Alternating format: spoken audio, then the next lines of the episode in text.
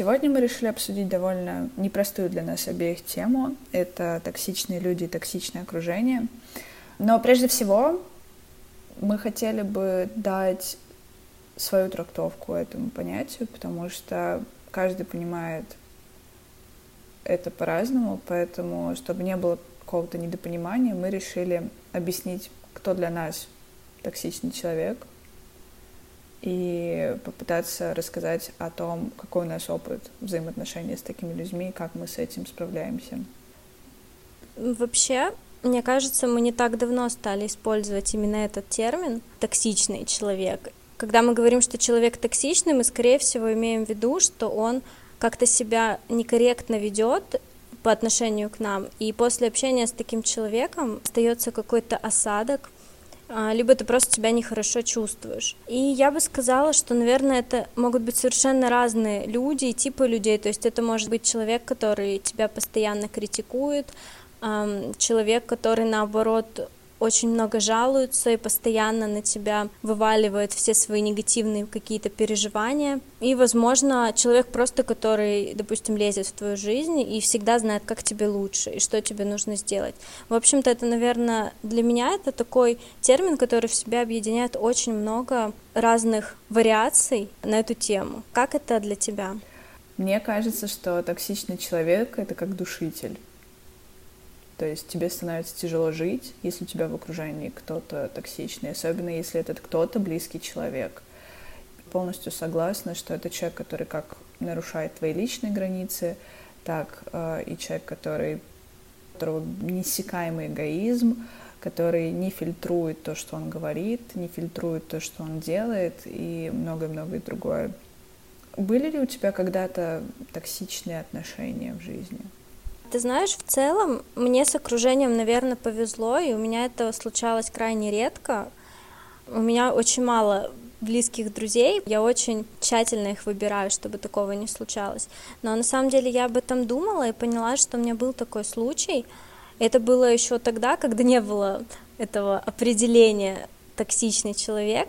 И на самом деле я не знала тогда, как с этим разбираться. То есть в какой-то момент вот меня именно человек начал душить очень сильно в нашей дружбе.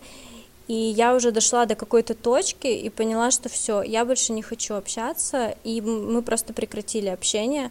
Сейчас, на самом деле, когда я оглядываюсь назад и анализирую, что произошло, я понимаю, что, допустим, если бы я выставила сразу свои границы и показала, как со мной можно общаться, а как нельзя, то, возможно, мы бы дружили до сих пор. И поэтому мне кажется, что в общении участвуют два человека, они взаимодействуют, и оба влияют на то, каким будет это общение. И человек, мне кажется, может быть токсичным в отношениях с одним человеком и абсолютно адекватно себя вести с другим человеком. Потому что, когда человек выставляет границы, э, он может себя сразу оградить от каких-то поступков, либо слов, которые ты просто не хочешь, чтобы тебе говорили или чтобы с тобой как-то поступали. И еще мне кажется, что вот это определение, это вот токсичный твой друг или нет, это еще зависит именно от твоего восприятия, как ты это воспринимаешь, насколько остро ты относишься к словам, которые тебе кто-то говорит, и к поступкам. А, конечно, это не исключает, что есть люди, наверное, которые токсичны по жизни со всеми, и они всегда негативят, и всегда всем мешают жить. Наверняка такие люди есть. Но мне кажется, в целом это зависит вот от твоих границ, от того, как ты в целом воспринимаешь общение с человеком. У меня, кстати, возник вопрос. Вот ты сказала о том, что нужно в отношениях с людьми выстраивать личные границы. У тебя было такое, что люди обижались на то, что ты говорила так, чувак, извини, вот так не нужно делать, вот так со мной общаться не стоит. Вот э, на такие вопросы я не буду отвечать. Ты знаешь, я, наверное, не очень такой категоричный человек. Мне сложно на самом деле что-то высказать резко и сказать, так мы сейчас общаться не будем. Поэтому у меня сейчас к этому такое отношение. Я думаю, что мне тоже нужно над собой работать, и, возможно, многие отношения мне бы облегчило выставление каких-то границ. Но когда Например, как я к этому отношусь, когда э, друзья себе что-то позволяют, я просто в какой-то момент поняла, что очень часто люди тебе что-то навязчиво советуют или говорят, как тебе лучше, только потому, что на самом деле они к тебе хорошо относятся, они хотят для тебя лучшего, просто они сами не понимают, что они уже перешли границы и что они начинают навязывать свое мнение на какую-то тему. И тогда я просто благодарю их слушаю и делаю так, как я считаю нужным. То есть я не говорю резко, например, так, все, не нужно мне ничего советовать, я не спрашивала ваше мнение. Я скорее приму это с благодарностью, что человек обо мне заботится, обо мне думает, хочет мне как-то помочь. Возможно, я даже прислушаюсь, но я не буду четко следовать тому, допустим, что мне сказали. То есть я стараюсь, в общем, смотреть на это с положительной стороны. Но, наверное, если бы кто-то мне начал очень сильно что-то навязывать или как-то, допустим, критиковать э, мою жизнь, мой образ жизни, мою внешность, наверное, я бы ответила резко. И, возможно, мне просто повезло, что у меня в жизни нет таких людей, по крайней мере, не было вот до сих пор. А у тебя как с этим обстоят дела? Честно, в моем окружении, мне кажется, были токсичные люди. По крайней мере, чем моложе я была, тем больше таких людей встречалось. Но мне кажется, что это было напрямую связано с тем, что когда ты юный, ты более экспрессивный, ты более агрессивный в какой-то степени, ты не думаешь о личных границах с другими людьми и так далее. Также в моей жизни был момент, когда я была сама очень токсичным человеком в одних отношениях, в такой дружбе очень тесной. Сейчас с этим человеком не общаюсь. И что я могу сказать? Это не самое простое решение, когда ты перестаешь общаться с близкими людьми или с друзьями, с которыми тебе нравилось проводить время, потому что ты, с одной стороны, ставишь э, все те хорошие воспоминания, которые у тебя есть с этим человеком. Сейчас неважно, ты токсичный человек или твой друг токсичный человек, но, с одной стороны, твои воспоминания и все то хорошее, что тебя связывало с человеком, с другой стороны, вот эта токсичность, которая вам мешает я просто начала работать над собой. Просто начала задавать себе какие-то вопросы, менять тактику общения с человеком. Пыталась uh-huh. понимать и ощущать, что этот человек чувствует, когда нарушает его личные границы. Но другой вопрос, uh-huh. я не знаю, у тебя было такое или нет, но, допустим, в моем окружении очень много друзей, близких мне, которые, допустим, просят твоего совета или угу. э, делятся какими-то своими переживаниями с э, подтекстовой просьбой, типа скажи, что ты об этом думаешь, а как ты бы поступил. Каким бы близким не был твой друг, он никогда не будет смотреть на эту ситуацию, не будет никогда думать об этой ситуации и разделять ее с тобой так, как, как ты ее воспринимаешь, как ты ее получил в, в этом мире. Вот. Угу. Ну, ты знаешь, я тебя очень понимаю в этом плане. Обычно я поддерживаю своих друзей во всех их решениях и стараюсь не влиять на них и особенно не лезть со своим очень ценным мнением а, в их дела и выражать свое мнение, говорить, как им нужно сделать и как им не нужно делать. Если меня спрашивают, я, конечно, выражу свое мнение и скажу честно, что я думаю, но, как правило, я это делаю очень деликатно, чтобы человека не обидеть и не заставить его поступить так, как только мне кажется. Я вообще в целом против каких-то манипуляций и против критики, и мне кажется, что вообще влиять на решение другого человека это неправильно, потому что мы все должны сами делать выбор. И особенно, знаешь, когда иногда критикуют вот эти, с этими, вот я же говорила, надо было по-другому делать, меня это вообще очень сильно бесит, потому что, мне кажется, особенно за то, что человек что-то сделал, допустим, неправильно, и это повлекло с собой какие-то последствия, то уже в такой ситуации лучше помочь ему с этим разобраться, если нужна помощь, и как-то выбраться из этой ситуации, чем сидеть э, как бабка на лавочке и, и приговаривать. А вообще, конечно, это немножко напоминает такой подход, знаешь, где я не скажу точно в какой стране, недавно слышала, что в восточной стране нельзя спасать утопающего человека, потому что значит у него такая судьба и на нее нельзя влиять. Конечно, я не до такой степени так к этому отношусь. Конечно, если бы я поняла, что какое-то решение очень неправильное, и оно прям на самом деле ужасное, просто человек об этом, этого не видит, возможно, я бы постаралась эту мысль донести, но, наверное, мне просто еще везло, и я не сталкивалась с какими-то серьезными ситуациями, где я прям чувствовала, что все, мне нужно решать этот вопрос самой, потому что иначе будет какая-нибудь катастрофа. Просто мне кажется, что такие навязчивые пожелания, как вот, давай я тебе сделаю то, вот, мне кажется, что ты должен сделать это.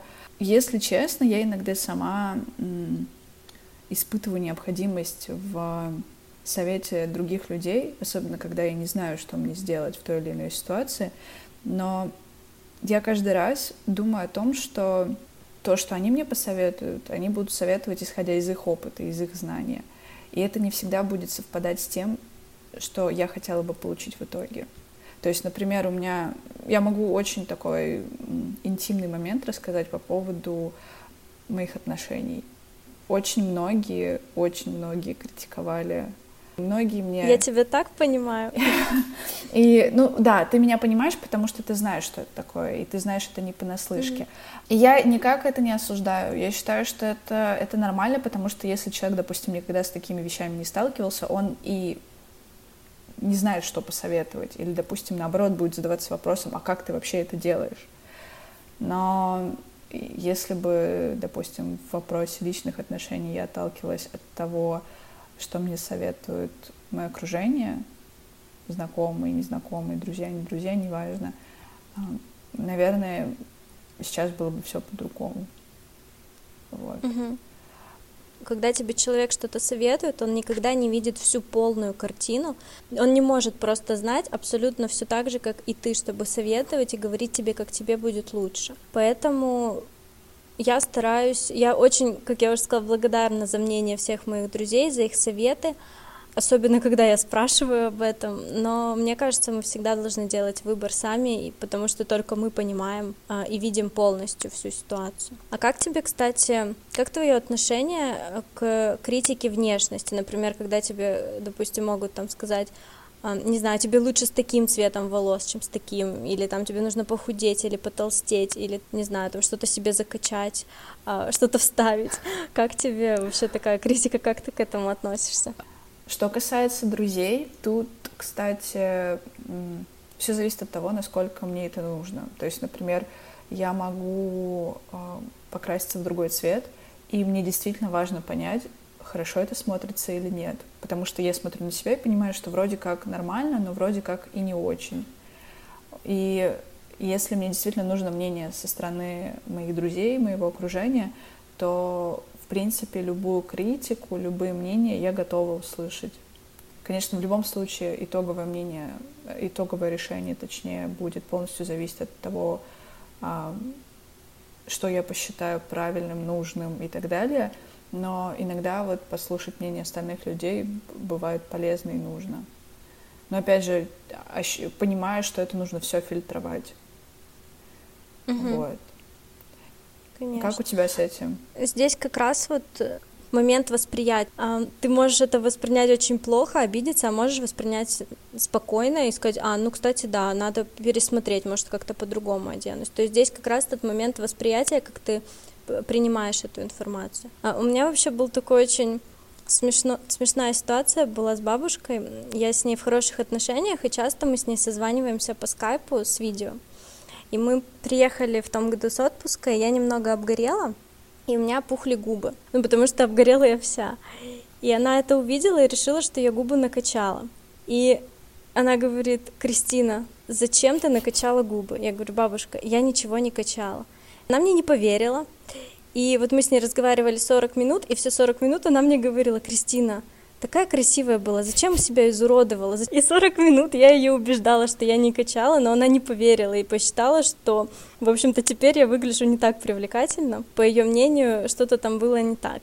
И но я к этому спокойно отнеслась, потому что я понимаю, что со своей стороны бабушка пытается сделать как можно лучше для меня и хочет, чтобы я выглядела лучше. Наверное, как раз после того разговора так стала относиться к какой-то критике или советам друзей, потому что я поняла, что на самом деле они же хотят сделать хорошо и хотят как-то помочь, как могут. Ну, бывает так, что просто я с этим не согласна, либо мне это не нравится, или я просто, допустим, не просила это мнение, и я просто спокойно реагирую на это. Но опять же, если, допустим, э, допустим, моя подруга хорошая, которая живет в Москве, скажет мне, о, у тебя красивый желтый топ, мне прям приятно станет. Uh-huh. Поэтому uh-huh. все зависит от нас и от нашего, от нашего партнера, от нашего окружения. Вот. Ну, видишь, мы сейчас с тобой больше, наверное, обсуждаем какие-то отдельные случаи, которые случаются в дружбе. То есть всегда, мне кажется, когда ты долго и близко дружишь с человеком, всегда может быть такой момент, что ты когда-то случайно перейдешь границу, и при долгом общении, я думаю, это неизбежно хотя бы один раз.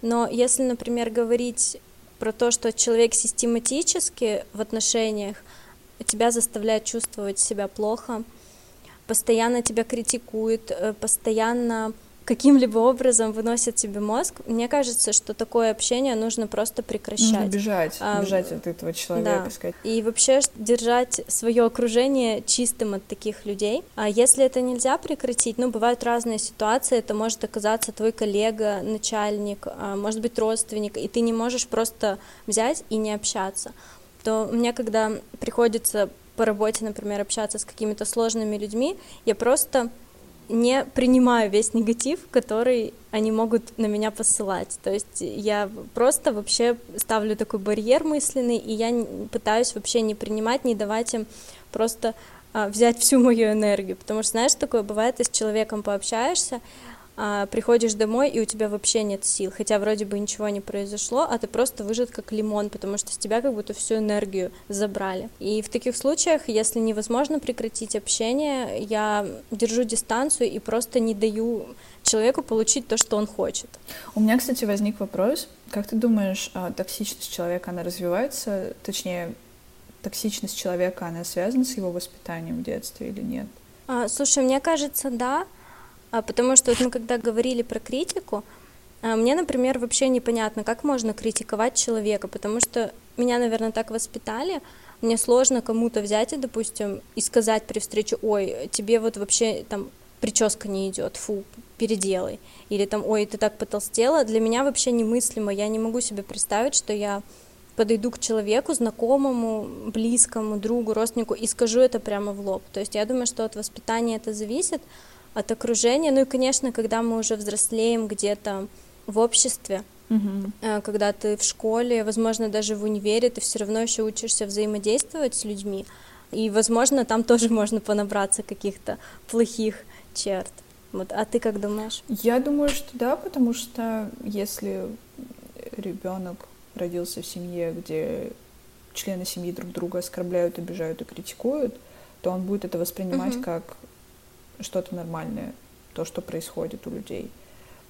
Если подвести такие итоги, что мы можем сказать? Если человек постоянно нарушает ваши личные границы, бегите. Да, бегите, и не нужно с ним общаться ни под каким предлогом. Если общаться приходится, то... Не воспринимайте все на личный счет, да. Да, либо ставьте границы.